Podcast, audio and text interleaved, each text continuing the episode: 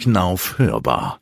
Der Knauf Podcast mit aktuellen Themen rund um die Bereiche Trockenbau, Putz, Fassade und Boden. Herzlich willkommen zur Hörbar, dem Podcast der Knauf Gips KG. Mein Name ist Bernd Litschewski und ich freue mich, dass Sie uns wieder eingeschaltet haben. Heute habe ich sogar zwei Gäste. Julian Wagenhöfer aus der Forschung und Entwicklung und Marcel K.U., verantwortlich für den Bereich Gipsputze im Marktmanagement der Knauf Gips KG.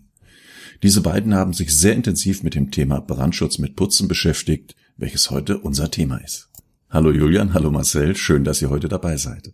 Hallo, danke für die Einladung auf jeden Fall. Hallo Bernd, grüß dich. Ja, stellt euch doch mal kurz vor. Julian, was machst du denn so bei Knauf? Ja, also ähm, ja, mein Name ist Julian Wagenfer. Ich bin ähm, seit jetzt acht Jahren bei Knauf, bin in der Forschung und Entwicklung und beschäftige mich eigentlich von Anfang an mit äh, ja, Gipsputzen, vor allem mit Brandschutzputzen. Ähm, ja, habe Chemie studiert in der in der Nähe und ähm, ja, genieße es jetzt in, in so einer globalen Firma zu arbeiten, mit so einem interessanten Produkt umzugehen. Gut, danke. Und neben der F&E ist auch das Produktmanagement vertreten. Marcel, stell du dich doch bitte mal kurz vor. Ja, hallo, ich bin äh, Marcel K.U. Ähm, du kennst mich ja, Bernd, aber die Zuhörer noch nicht. Ähm, die hören aber bestimmt gleich, dass ich äh, kein gebürtiger Deutscher bin. Ich bin Holländer, war auch äh, bei Knauf in Holland tätig, acht Jahren und bin jetzt seit neun Jahren hier bei Knauf in Deutschland tätig und für den Bereich Gipsputze verantwortlich. Ja, die Kompetenz von Knauf hier zum Thema Brandschutz und Gipsputze. Julian, du hast ja schon gesagt, dass du das Thema studiert hast und da ein bisschen tiefer mit drin steckst. Ja, beim Thema Brandschutz und Gipsputzen, was ist denn eigentlich das Besondere an dem Gipsputz? Warum kann man mit dem so gut Brandschutz machen?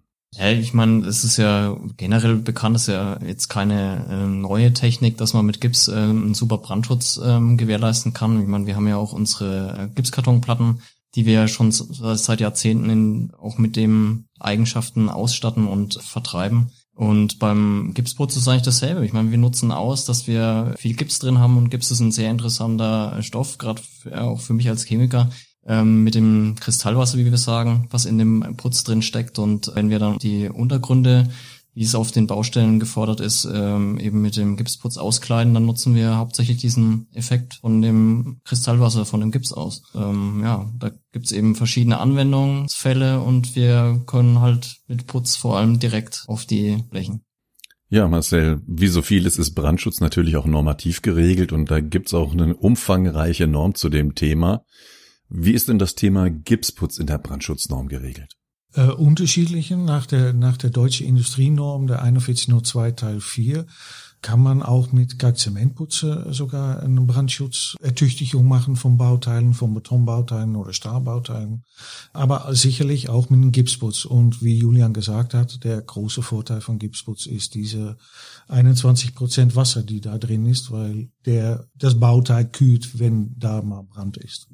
Ja, Julian, wenn ich jetzt einen gewissen Brandschutz bei einer Betondecke brauche, weil ich zum Beispiel F90 erreichen will, steht dann in der Norm drin, wie dick ich den Putz auftragen muss oder wie gehe ich damit um? Also in der Norm steht jetzt bei einem normalen Gipsputz relativ einfach in der Tabelle nur, also 10 Millimeter Gipsputz entspricht 10 Millimeter äquivalente Betonüberdeckung. Äh, da kann man jetzt als Laie nicht so viel anfangen, aber im Endeffekt braucht man eigentlich von der Baustelle her die Angaben von Betonüberdeckung, Bauteil, Dimension und dann kann man das entsprechend diesen Tabellenwerten dann berechnen.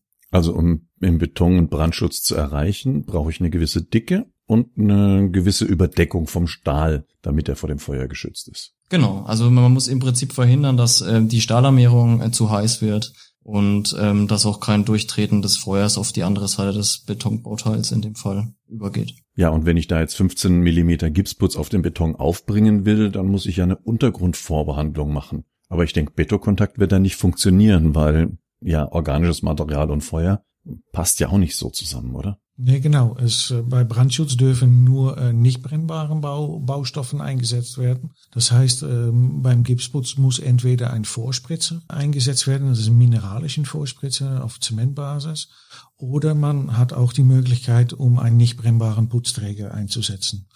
Und auf beide äh, Untergründe oder beide Vorbehandlungen in Anführungszeichen kann man dann einen Gipsputz aufbringen. Ja, gerade wenn der Untergrund nicht tragfähig ist, durch Altbeschichtungen zum Beispiel, ist ja ein Putzträger eine interessante Sache. Erspare ich mir damit auch Schichtstärke, Marcel? Nein, nicht echt, oft zumindest kein Vorteil, äh, weil äh, die Schichtstärke unter dem Putzträger, man muss den Putzträger immer mit ein bisschen Abstand vom Bauteil montieren und die Schichtstärke, die dann unter dem Putzträger äh, kommt, die darf man nicht zum Brandschutz mitzählen. So es zählt nur die Putzdicke über den Putzträger und dadurch ist eigentlich mit Putzträger arbeiten natürlich möglich, aber nicht so sehr günstig für die Putzdicke. Jetzt gibt's auf dem Markt sogenannte Rezepturputze nach Norm, die in der Norm beschrieben werden, dass ich nur noch die halbe Schicht Stärke brauche. Ist das wirklich so oder wo muss ich da in der Planung, in der Ausschreibung besonders drauf achten? Das ist nicht so äh, direkt zu vergleichen. Man kann nicht sagen, ein, ein Rezepturputz nach Norm braucht man nur die Hälfte der Putzdicke.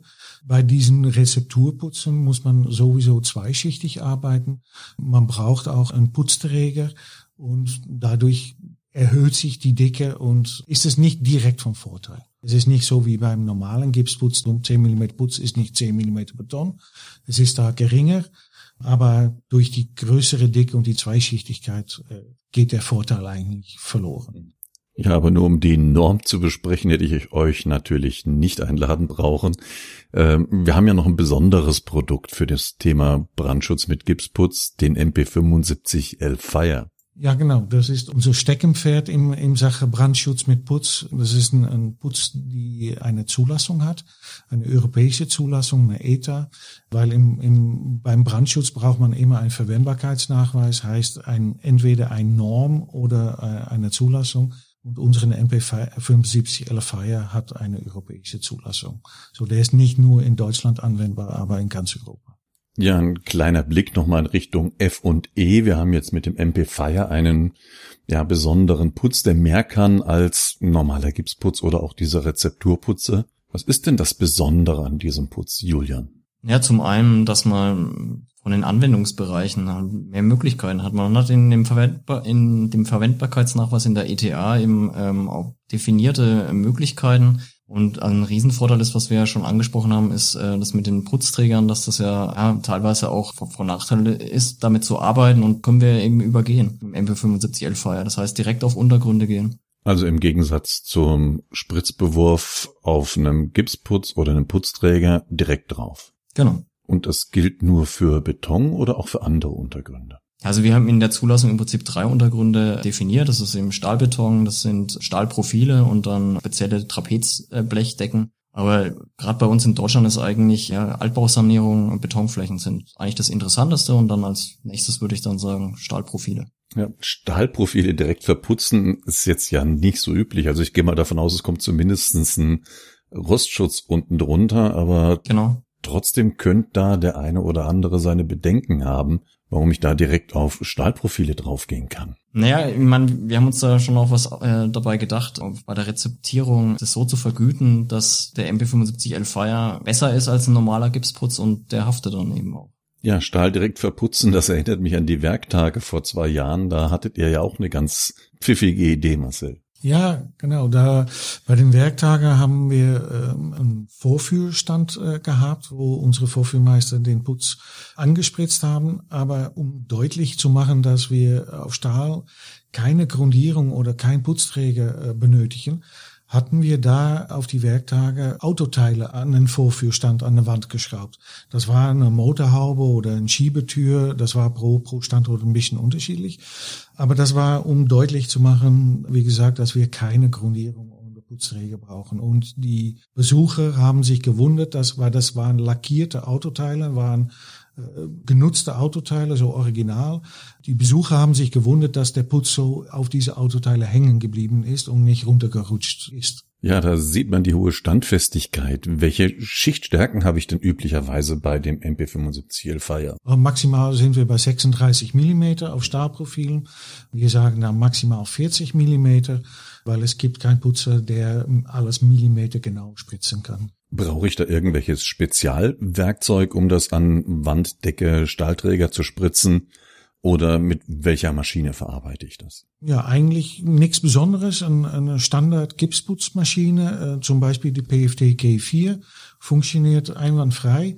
Wenn man, sagen wir, feingliedrige Bauteile hat, Stahlprofile, kann man mal ein Feinputzgerät, so eine andere Spritzlanze einsetzen, dann kommt etwas weniger Leistung raus und die Struktur ist etwas feiner. Dadurch hat man etwas mehr Zeit zum Anspritzen. Aber im Prinzip mit jeder Gipsputzmaschine äh, funktioniert es. Ja, und jeder, der Gipsputz verarbeiten kann, kann im Prinzip auch MPL Fire verarbeiten, oder? Genau. Jemand, der einen normalen MP irgendwo an der Wand oder an der Decke spritzen kann, kann auch MP Fire an ein an Betonbauteil oder ein Stahlbauteil anspritzen.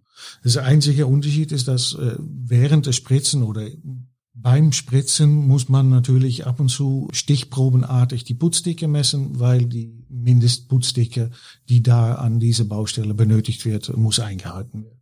Ja, Mindestputzdicke ist für mich so ein Stichwort an den Julian, an die F&E, weil er ja auch die Prüfungen dementsprechend auslegt. Nehmen wir mal so einen Stahlträger und mein Beispiel von vorhin. Ähm, ich will den auf F90 aufrüsten. Wie kriege ich da jetzt raus, wie viel Putz ich da jetzt aufbringen muss? Ja, also da fängt man im Prinzip mit dem sogenannten U2A-Wert an und man schaut sich den Querschnitt von so einem Profil an oder hat auch bestimmte ähm, Profiltabellen zur Hand, äh, wo man das dann auslesen kann, wenn man weiß, was das für ein Profiltyp ist und was für ein Umfang und Flächenverhältnis. Also deswegen dieses U2A, Umfang und A, Area, Fläche. Ja, und dann kann man bei uns aus ähm, den Dokumenten relativ einfach auslesen, wie viel Putzdicke man braucht. Und diese Angaben finde ich in unserer Broschüre in der Planungshilfe P91 mit. Ich, das steht da drin, oder? Genau. Ja, die Broschüre werden wir in den Show Notes auch nochmal verlinken. Ähm, ja, und da kann ich dann die Werte direkt ablesen und muss das jetzt nicht als U zu A-Wert genau ausrechnen, oder? Genau, wir haben uns extra die, diese Do äh, Dokumente so gemacht, die Broschüre so gemacht, dass ähm, man das relativ simpel auslesen kann. Ja, jetzt habe ich ja Stahlträger nicht nur in der Stahlkonstruktion, sondern auch zum Beispiel im, im Keller bei so einer Hurdesdecke oder bei einer Kappendecke. Das ist doch auch eine Möglichkeit, das einzusetzen. Kann ich das auch ausführen? Muss ich da das gesondert berechnen? Marcel, wie geht das dann? Ja, unterschiedlich. Man, man muss natürlich eine Ist-Situation-Analyse machen und dann das vergleichen mit Normen, was die Soll-Situation sein soll. Und dann weiß man, was da zum Beispiel an Betondicke oder Betonüberdeckung fehlt. Und dann kann man wieder bei uns in der P91 unsere, unsere Planungshilfe reinschauen.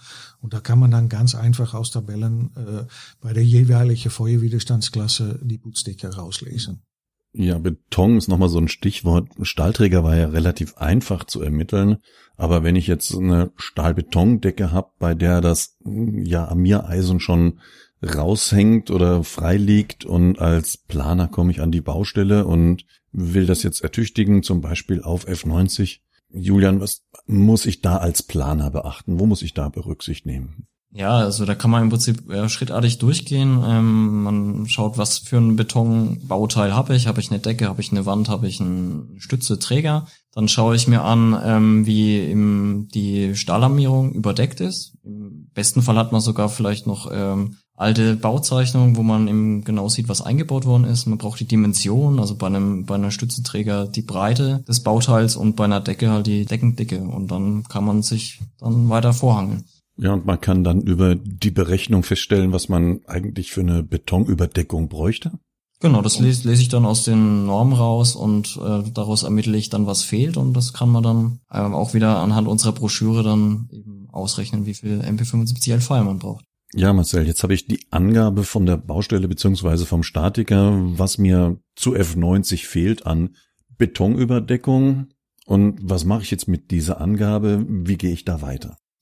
Ja, wir haben in der Broschüre pro Feuerwiderstandsklasse eine Tabelle. So in diesem Fall schaut man in, äh, nach der Tabelle äh, bei, mit der Feuerwiderstandsklasse 90 Minuten. Und da schaut man dann, wie viel Beton fehlt und dann sieht man gleich so, eigentlich sofort, welche Putzdicke dann benötigt wird. Ja, von was für Putzstärken reden wir da, wenn wir jetzt zum Beispiel bei Beton äh, vom Brandschutz reden? Ja, bei Beton äh, fängt es an bei 7 Millimeter Putzdicke und endet bei äh, 20 Millimeter Putzdicke, benötigte Mindestputzdicke. So da, auch da sagen wir so bis maximal 25 Millimeter auftragen, weil kein Putzer Millimeter genau verputzen kann. Ich habe da jetzt gerade so ein Objekt im Kopf, an dem ich mal war, ein Studentenwohnheim. Das hatte im rückgebauten Zustand schon äh, ja Deckenhöhe von unter 2,50 Meter. Und dann sollte die Decke im Brandschutz erhöht werden. Abgehängte Decke war aufgrund der Höhe nicht möglich.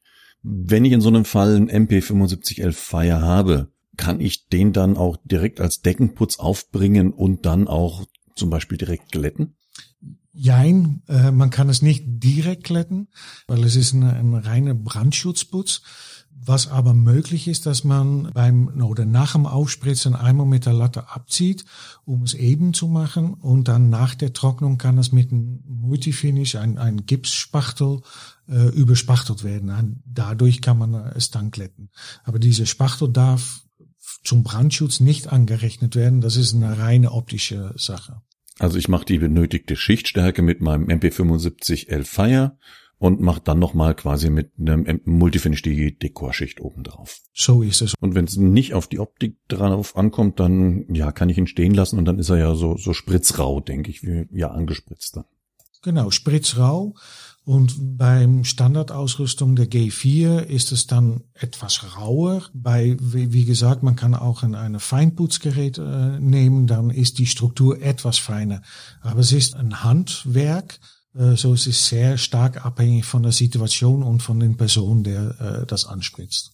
Ja, wirklich alles in allem interessantes Produkt zum Thema Brandschutz, ob jetzt diese Trapezschalung unter Beton auf Stahlträgern oder auf Betonflächen mal eine ja, Alternative zu Brandschutzbeschichtungen oder anderen Möglichkeiten, die es da gibt. Wenn jetzt ein Planer Interesse hat, das beim nächsten Objekt mit einzusetzen und er hat da noch Fragen dazu, Marcel, an wen kann er sich denn da am besten wenden?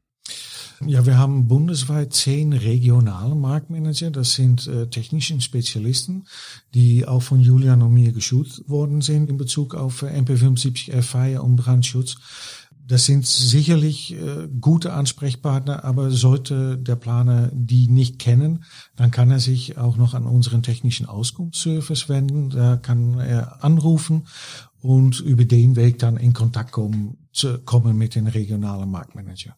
Und die unterstützen und äh, beraten unterstützen gerne. Ja, und wer mehr noch über den technischen Auskunftsservice hören will, der soll sich die letzte Podcast-Folge nochmal anhören. Ja, ich denke, das waren doch wirklich ausführliche Informationen wieder. Danke, Julian. Danke, Marcel. Gerne. Danke für die Einladung. Und dann bis zum nächsten Mal. Tschüss. Ciao. Ciao. Ja, vielen Dank auch an Sie für das Zuhören. Wir hoffen Ihnen, dass diese Folge der Knaufhörbar wieder gefallen hat. Weitergehende Links und Informationen finden Sie in den Show Notes. Wenn Sie Fragen, Wünsche und Anregungen zu diesem Podcast haben, dann senden Sie doch eine Mail an hörbar.knauf.de. Hörbar natürlich mit OE geschrieben. Ich freue mich, Sie beim nächsten Podcast der Knauf Hörbar wieder begrüßen zu dürfen und verabschiede mich bis zum nächsten Mal.